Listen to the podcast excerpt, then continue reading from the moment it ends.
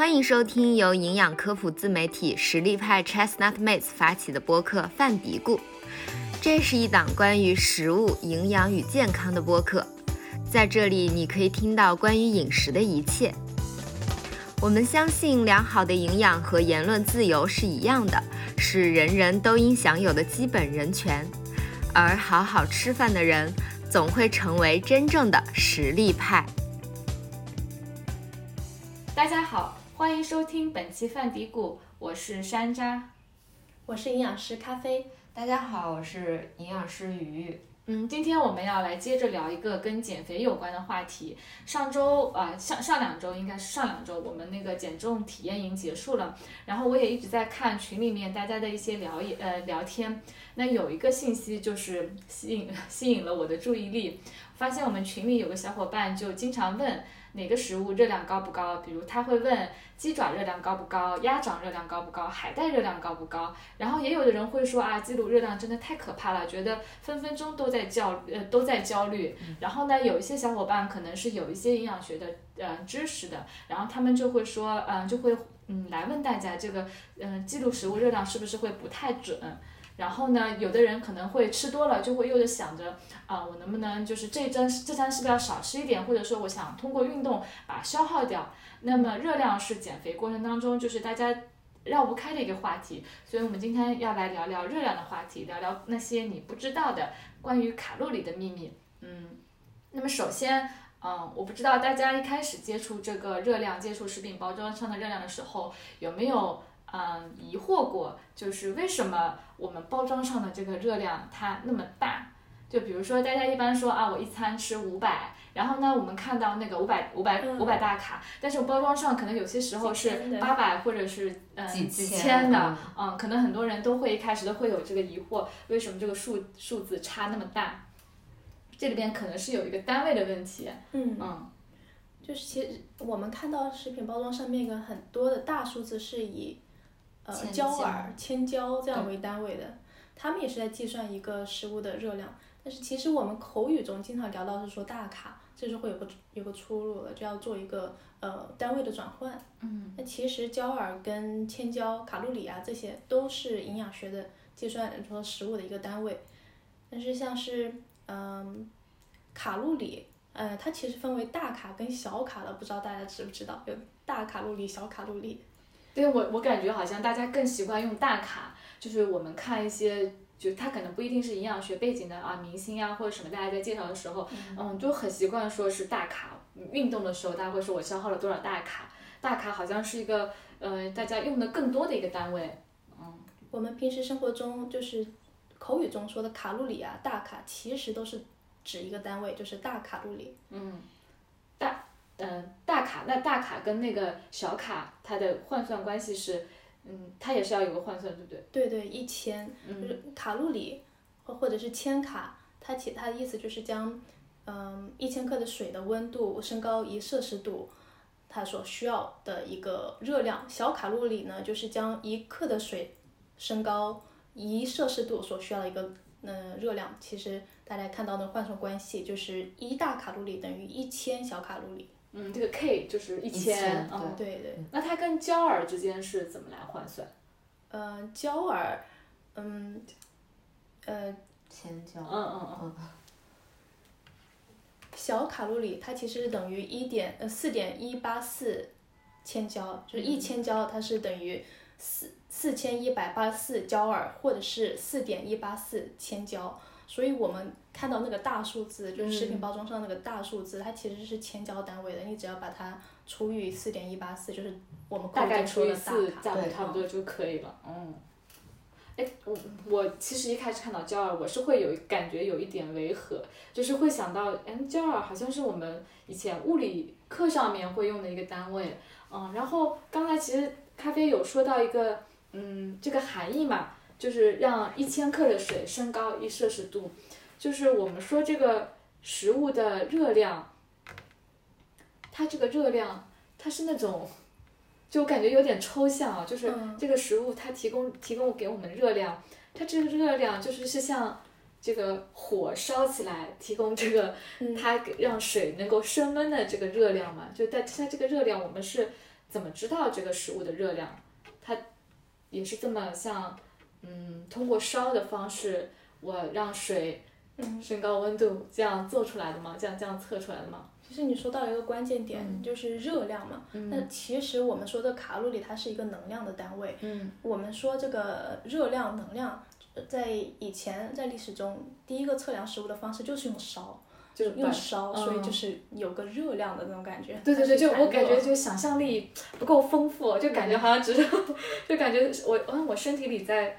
吃进去再烧，好像是在给我身，我的身体是一个炉 火炉火炉，食物是柴火，那种感觉，嗯，所以它烧出来，然后我计算，对，然后就来。以前的那个食品商呢，他用了一个比较好玩的仪器，叫做嗯炸弹热量计，它这它其实是个什么样子的呢？哎，等一下，炸弹热量它是英文。呃，直译中啊？对对对，它叫呃 bomb calorimeter，好像是这样说，叫炸弹热量计，bomb。对，大家可以想象一下。嗯，它什么样子的？它是呃一个盒子，呃中间是有一个密封罐，我们把要测的这个食物放进这个密封罐中，这个密封罐呢又沉浸在一个水槽当中，这水槽中有插的温度计。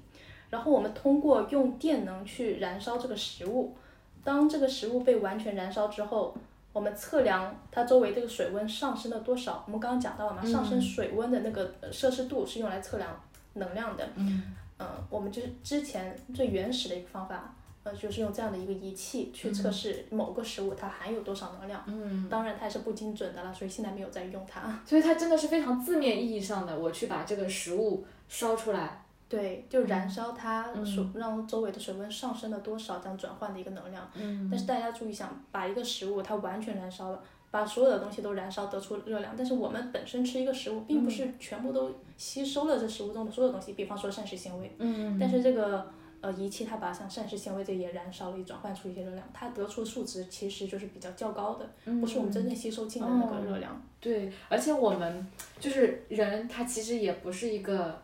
炉子嘛，就是我不是去燃烧食物，嗯，对，所以是不一样。那刚刚你也讲到，现在其实不用这个方法了。那现在其实大家一般这个热量是，嗯，我我们是怎么样来知道？因为我因为我们就用食物库，嗯，实力派有的时候，呃，实力派在参考一些资料的时候会用到日本的食物成分库嘛，就发现他们其实在更新的。那我们现在大家一般是用什么方法来，嗯，就是我这还能说测吗？就 来。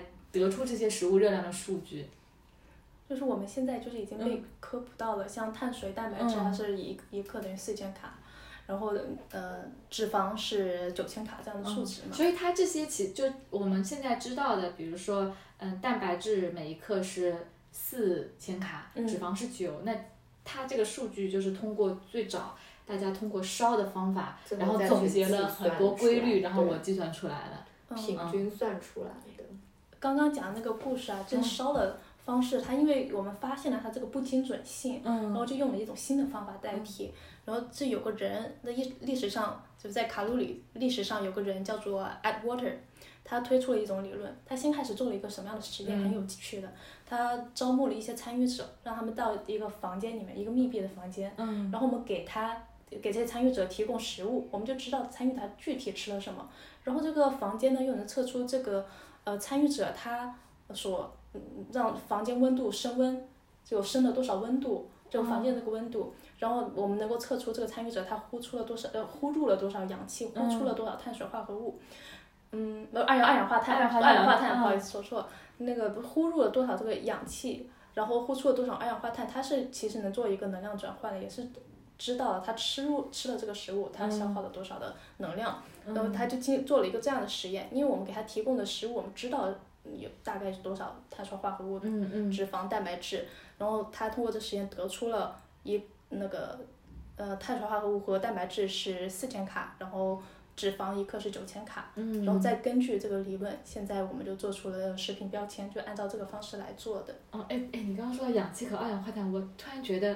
其实真的还蛮像的，燃烧是不是也需要氧气？对，是 我们人体能量守恒不就是那个氧气加水，最后它守恒出来就是二氧化碳，对吧？它最后一个生物的一个转化。对对对，其实就是还蛮先是利用了你的光能，然后结合了你的氧气，然后把它就是植物把它经过什么光合嗯作用之后，变成了储存在自己身体里的能量之后，然后动物再去把它吃了，吃了之后能量再进一步做一个转化，转化成它就是储存在它身体里面了，嗯然后我们再去吃，我们再去吃它对，我们再去把量。它们吃了之后，然后又去做一个进一步的转化之后，储存在我们身体里，然后等到人没了的时候再有，再有 再返回还再有给大细地。菌，对真菌，它们再去做一个分解，最后变成了那嗯个，所以对，是个循尘环归，尘，土归土，又回去了。对，嗯，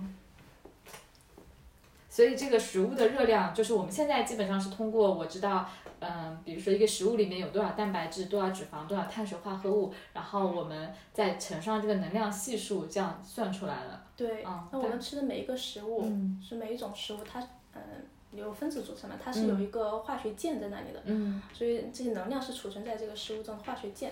当我们吃这个食物、消化了食物之后，它的能量就会被释放出来，嗯，然后我们就能用。要也可以立即使用，也可以储存。我们身体上这些肉其实就是我们的储存的能量。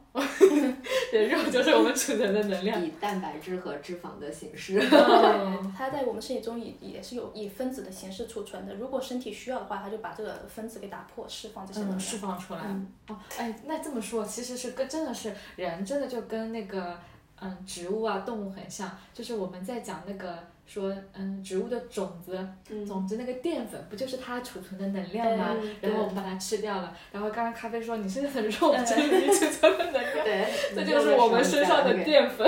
拿出来。对，然后我们释放。哎哎，说到这个话题，我觉得说有些人他会觉得说我喝什么都胖，然后有的人会说啊这个这个人怎么吃也不胖，那是不是就是嗯同一个食物，A 吃和 B 吃，我得到的能量其实是，就比如说这个这个能这个食物它热量都是一百大卡，但是对于什么喝水就胖的人，他可能实际吸收的是百分百吸收，然后对于那些可能觉得说我这个人怎么吃都不胖的人，他不能完全吸收这个食物的热量。嗯是是是这样子吗？就有这种可能？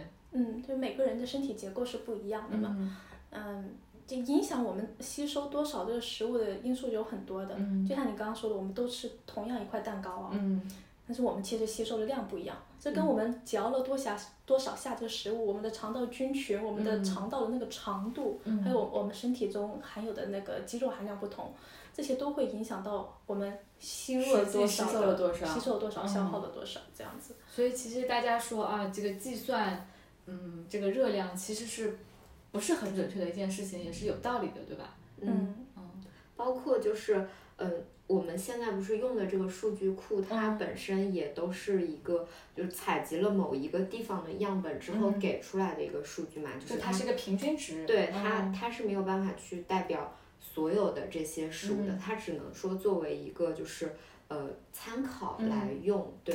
但是如果说你比如说你的食物它产地或者说它的一个成熟程度不一样，嗯它可能得到的这个也是不同的，嗯对吧？嗯对。哎，嗯，既然这么说，就会我不知道大家会不会有这样疑惑，既然它不那么准确，那这个数据库的意义在哪里？就是我我参考它，我怎么？就你你你给我，比如说营养师要做食谱嘛，嗯我是参考一个数据，我大概给你算了一个多少多少大卡的食谱，然后呢，我又没办法知道你这个人到底吸收你能够吸收多少，那我我所有的数据好像都是不准确的，对，我怎么来我怎么来理解，我怎么来接受这种不准确？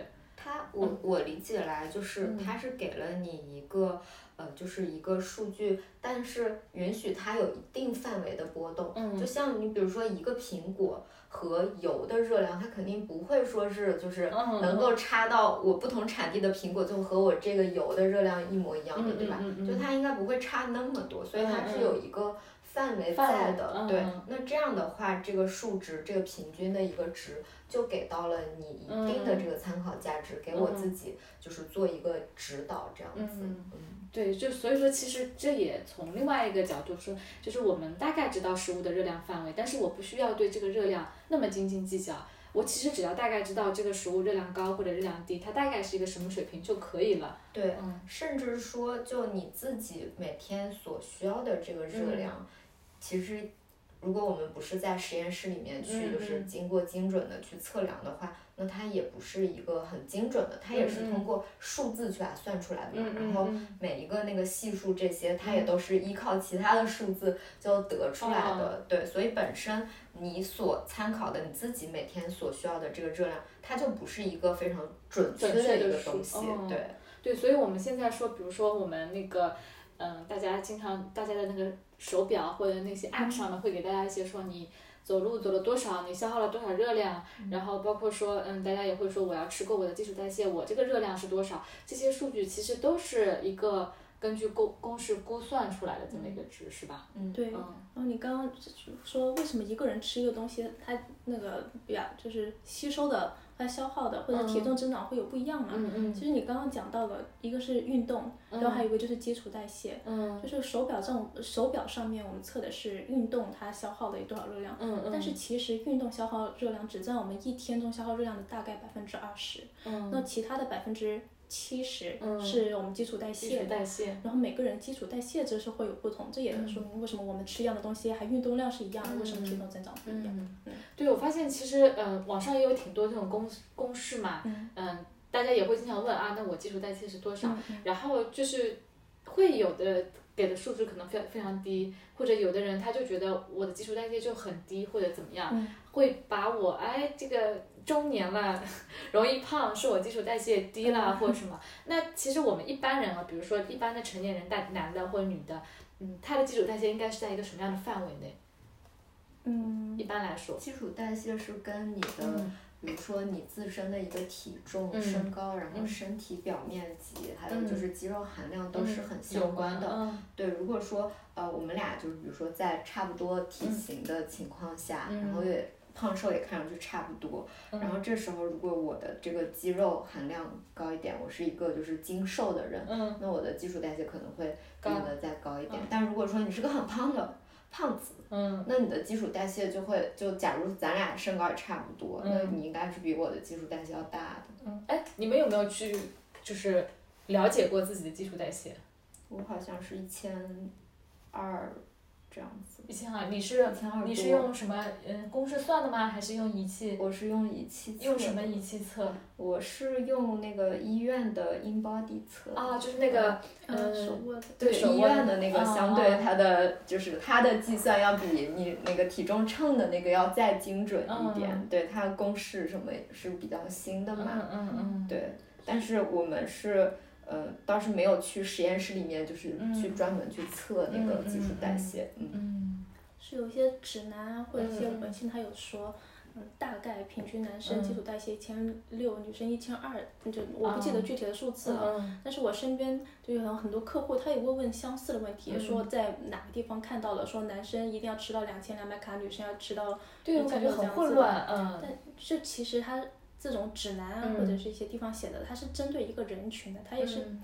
不精准。但是如果你真的是有一个特定的营养需求的话，那你要根据自己的条件来嘛，嗯。就是根据你自己的运动量啊，嗯你的呃肌肉含量啊，你平时的一个饮食习惯，嗯。你的肠道吸收功能是不是良好啊？嗯，经过这些去做一个评判，去设计一个适合自己的饮食计划。嗯。光光的看那个数值，你要吃到多少热量这些，那还是我建议大家别去参考。嗯嗯嗯，所以最好其实还是需要嗯。就是大家利用公式，其实公式也是需要输入你的很多个人信息的情况，你的活动量啊什么，最后可能可以得出一个尽量接近你的情况的一个范围的一个数值。对，而且就像是指南上面它给的那个参考，它好像也是按照两千大卡的一个成年人嗯的范围去，就是给他做一个呃推荐的，嗯就是我们日常的那个推荐量，它好像我记得是两千，以两千为就是推荐，然后它是。呃，并不是说适用于所有的人的，就它也是有一定的这个限定条件，然后对于这个人群，但这个人群就是可能能覆盖，比如说有一半儿的这个人嗯，这样子。基础代谢，基础代谢这个话题，我感觉是，嗯，大家不知道基础代谢到底是什么，但是人人都知道基础代谢这个词的这么一个非常热门的一个概念。是是嗯就相当于这这个就是反正嗯我每天不吃不动，然后维持我基本生存，嗯，然后所消耗的的一个一个能量，对对，它是一个占大头的，所以很多人都希望说，嗯、身边也有很多人讲，就是说啊，我要增肌，然后我可以让我的基础代谢高一点，嗯嗯，我消耗的热量是会更多一，呃，对，是消耗的热量更多一点啊，嗯对，大家就讲到呃减肥、嗯。减脂这些，就是好像就离不开呃提高自己的基础代谢，增加自己运动量。嗯，那还有一个百分之十的一个热量消耗是你的吃食食物，物热效呃，应，食物热效应，对，就是这什么意思呢？就是你吃这个食物，你所所需要花的那个热量，你所需要消耗的热量，呃也会有人在这一块这百分之十的那个能量上下功夫。嗯，就是我们一般觉得我吃东西我是摄入热量，结果我吃东西我还消耗了热量，其实是要消耗嗯，消耗了热量，嗯。对。对，这一部分对，哎，你说到这个，我想起我们之前是不是分享过一个研究，就是说，嗯，我喝喝喝奶茶嘛，他就是说我空嚼几下，然后我 吸收的热量也会少一点，嗯，就是我嗯，就是我含到嘴里之后，我不要马上咽下，我就像在嚼东西因为我用喝液体的方式，我其实是很快的嘛，我也很不不怎么费力的。但是我如果这个东西比较硬，我是需要嚼的，相当于我的牙齿肌肉都在动，它们也在消耗。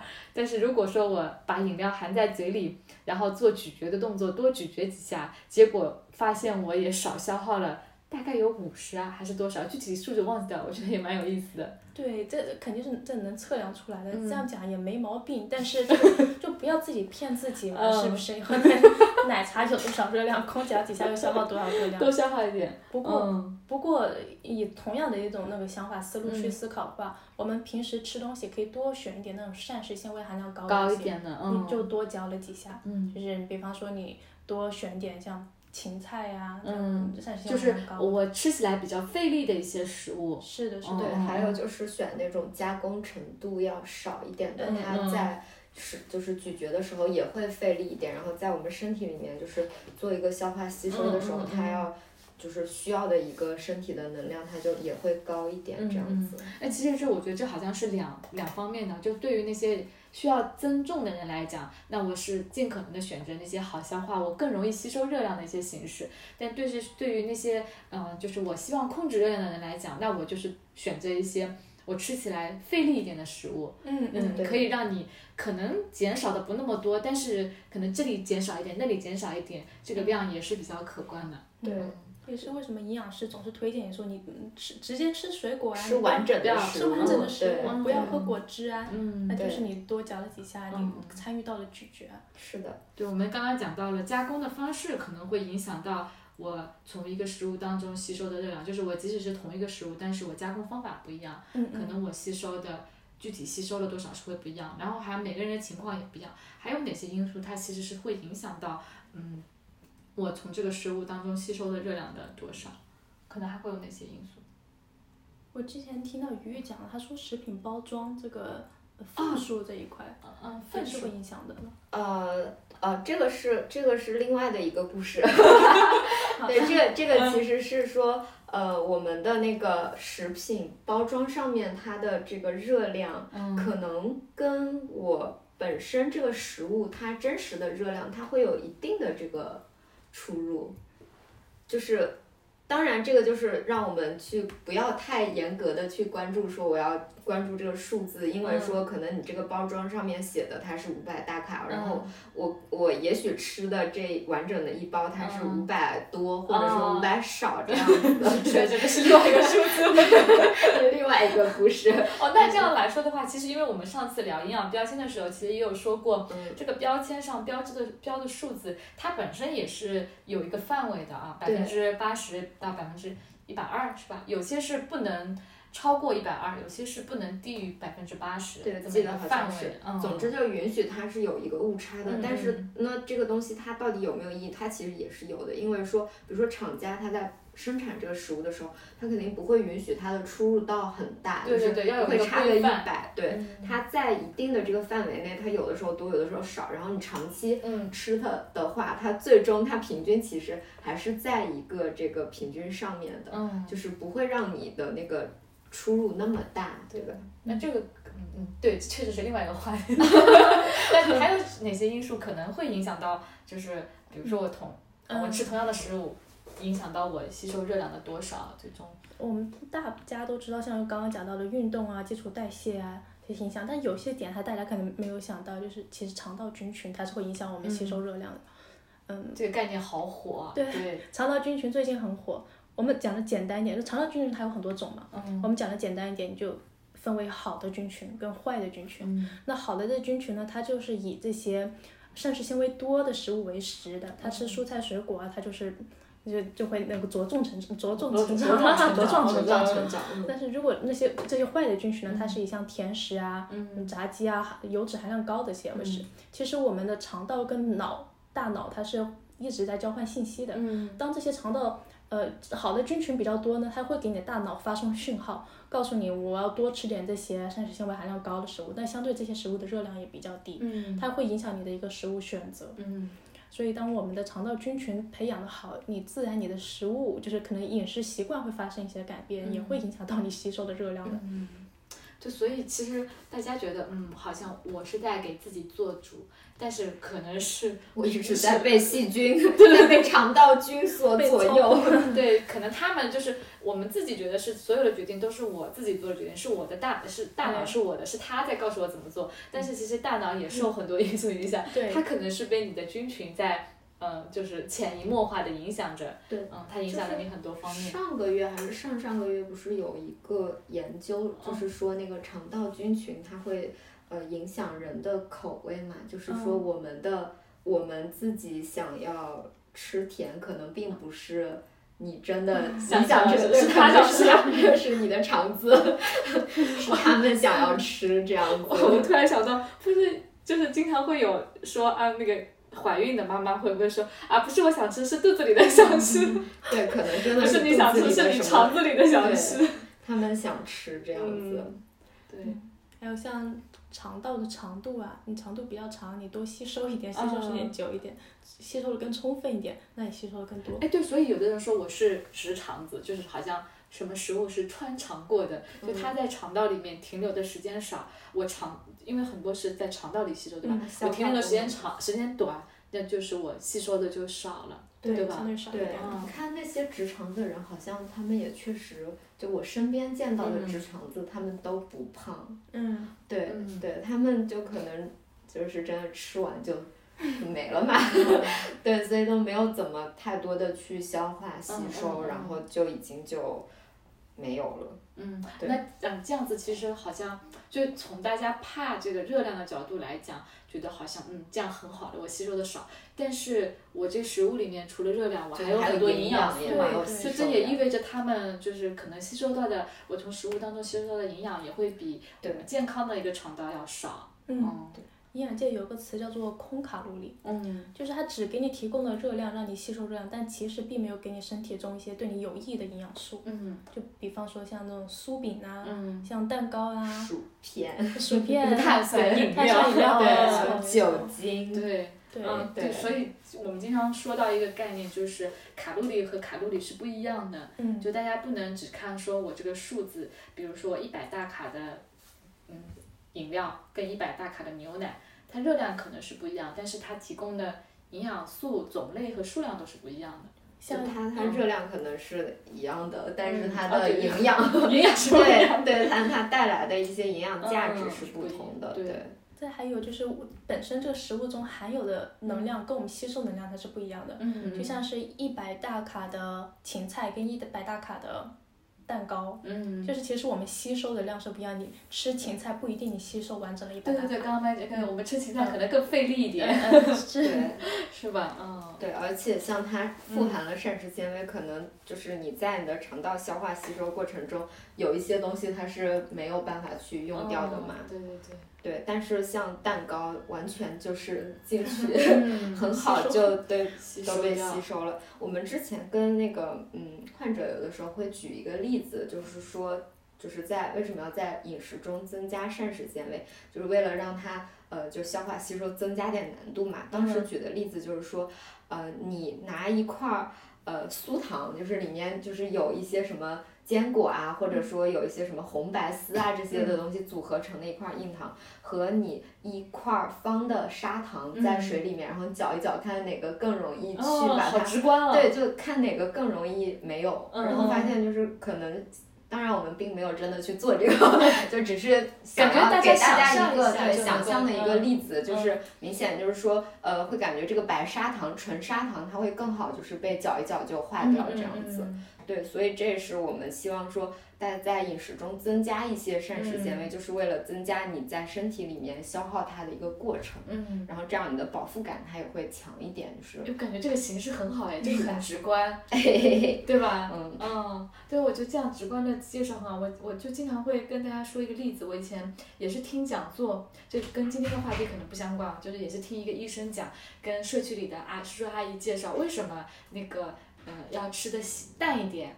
那叔叔阿姨们都是会有那种经验，就是我杀了鸡呀鸡之后，不是要做那个血豆腐嘛？嗯血豆腐你是要加盐的，然后它才会，然后去给它嗯蒸一下，它就会凝固了。嗯他就给他们举这个例子，你看你你看你加了盐，你这个血才能凝固。你要是吃的太咸，那你你身体里的这个情况，就他跟那些社区里的叔叔阿姨讲这个话，他们就很听得进去。我觉得这个形很式很好，生动对，很生动。嗯你刚刚说那个介绍也挺好的，就感觉跟年纪大的一些嗯爷爷奶奶们讲，就觉得很好啊、他们可能就马上能够意识到说。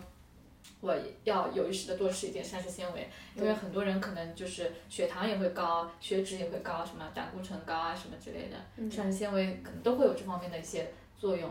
嗯嗯，然后前面我们嗯还讲到了运动那一块的热量嘛，就是嗯，我我我更新了那个手机 app 之后，嗯，它有一个嗯，他告诉我每天要有个那个热量环，然后他会提醒我说你今天还差多少。还差多少？然后我就会有一个好焦虑，就有的时候会想啊，今天回去我今天没有散步，要不要去散个步？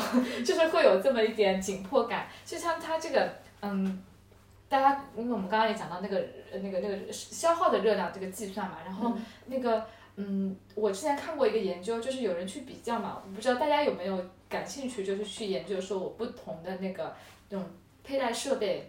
然后包括那些那个小程序啊什么的，它那个哪个更准确？就有些人会问嘛，就好像问那个嗯体重计，我称出来到底哪一个估的热量更准？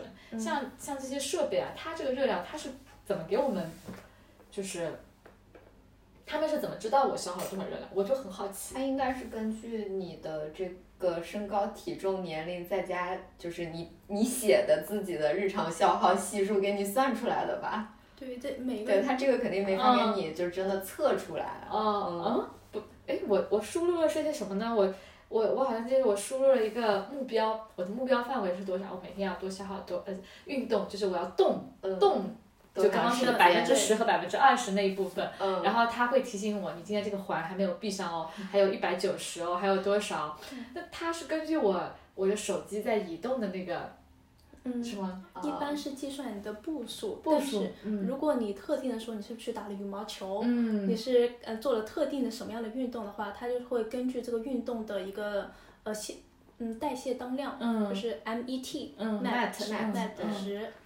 哦，我之前看到那个实力派写了一个文章，我看到是看着他打这个比方特别好，他说跳广场舞倍儿爽了，倍儿爽。我记得他的那个嗯代谢当量 MET 值是挺高的，七点多的。哦，所以广场舞其实还是挺消耗的，挺累的。嗯嗯，他计算这个消耗，就运动消耗能量的这个公式呢，是你这个呃运动的 MAT 值乘以你做这个运动的时间，嗯，然后再乘以你的体体重，然后再乘以一点零五这样的一个系数去得出来的。嗯啊，这个运动时间是以小时为单位，那个体重是以呃公斤为单位。嗯，所以刚刚比如说我刚刚说那个倍儿爽那个广场舞，它是六点五啊，七点多。七点啊，算它七。如果说是一个五十公斤体重的人，我跳半小时，那就是七乘以五十乘以零点五，再乘以一点零五啊，这么算出来。所以其实我消耗多少的卡路里，它是要考虑到一个体重的。那我们其实就是比如说我们用的各种 app，或者是我在那个健身器械上，它有的时候也会告诉你嘛，你运动多少消耗多少卡路里。如果说它没有要求你输入体重，这个数字估计就是不是太准的，对吧？对，就是它如果还有一个说请输入你的体重，对，还会觉得哎可以，这个数据可能会相对比较准确一些，更像是你的一个数据。嗯嗯，对。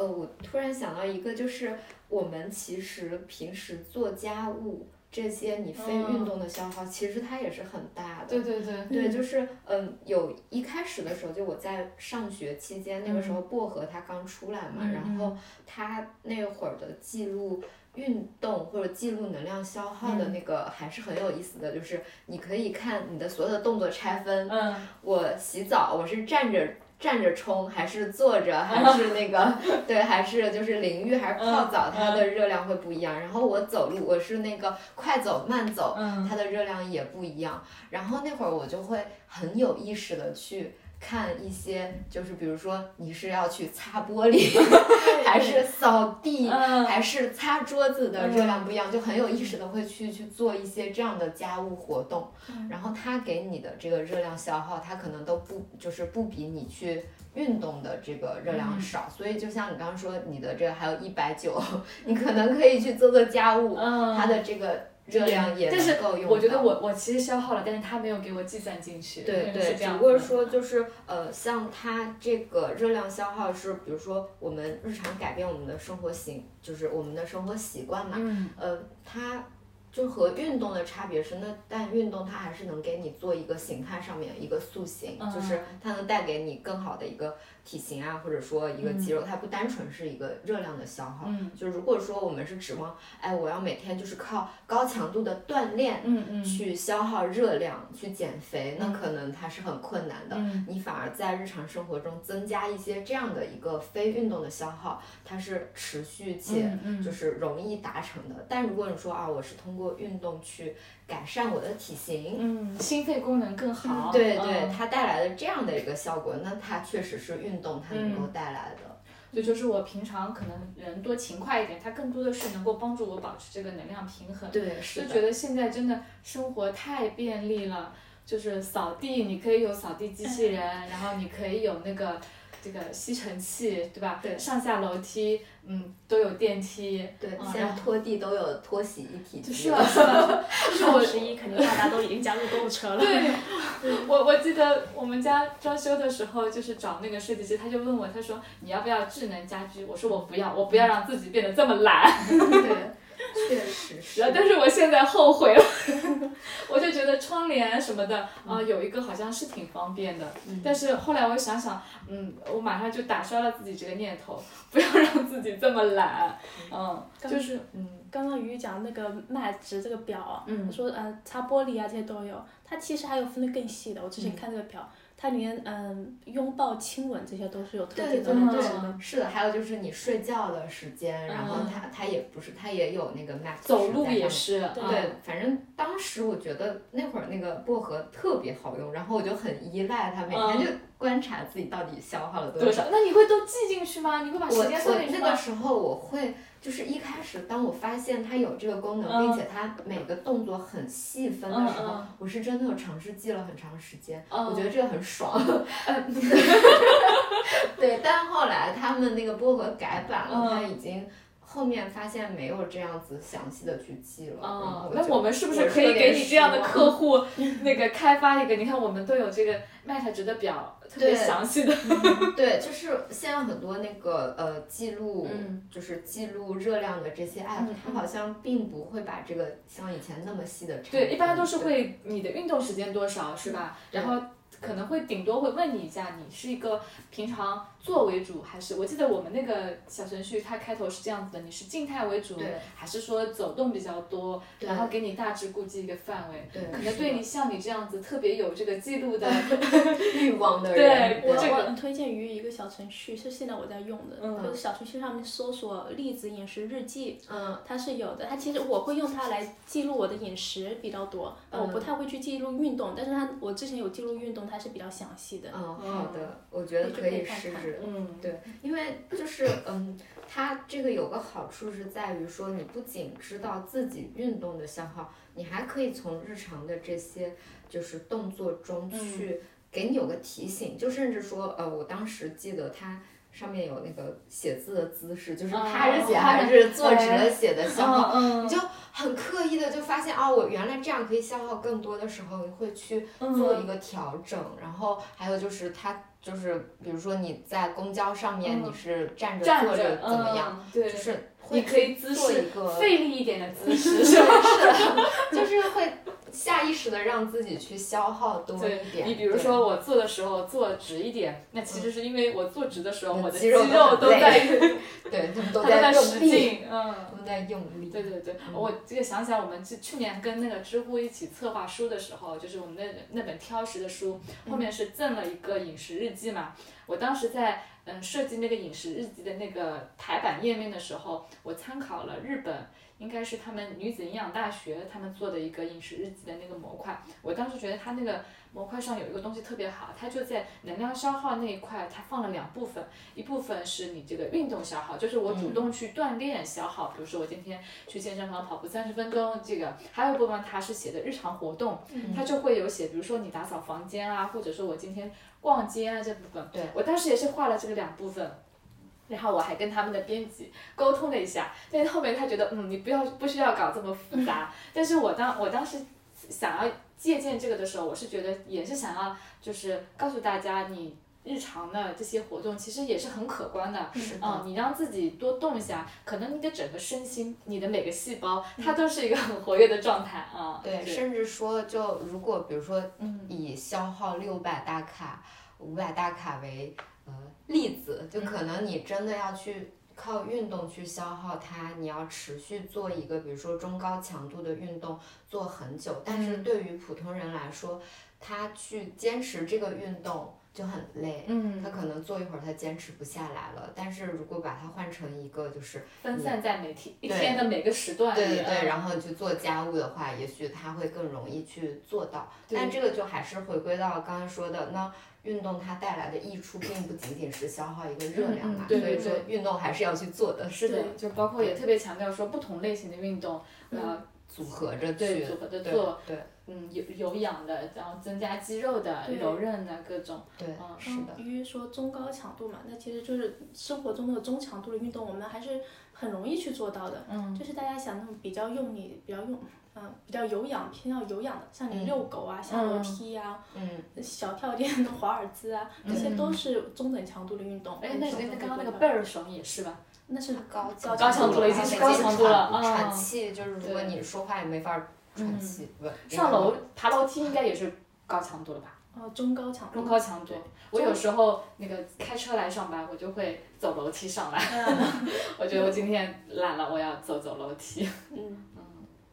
对啊，我们今讲了食物的热量，讲了运动的热量，嗯，然后还讲到了食物的热量跟我实际吸收的热量其实是不一样的，然后也讲到了热量它可能是一个大概的一个范围，它并不是那么准确的，它可以给我们提供一个大致的指导范围，就知道说油跟 鼻，它肯定是不一样的，对，就是嗯，但是呢，大家也不需要对这个热量非常的斤斤计较这个事情，嗯。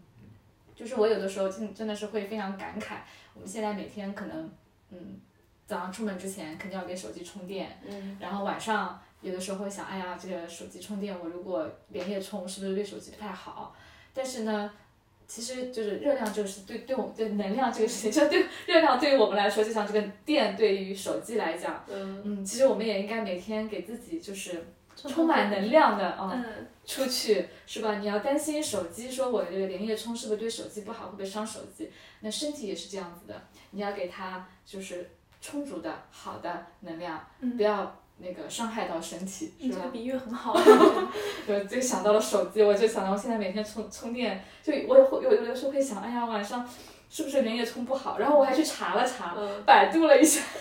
你说到这个，你知道我昨天刚好。个看到一个文章，他是说，其实我们手机上面的那个数字，它都是骗你的。就 他，就比如说，就有的时候我们不是有那个困惑说，哎，怎么百分之四的这个电量结果撑了两个小时，就是它这个数字它也不是一个准准确确真的看你这个电池剩下量，而是说为了防止就是这个电池它被就是一直消耗，然后它给你一个。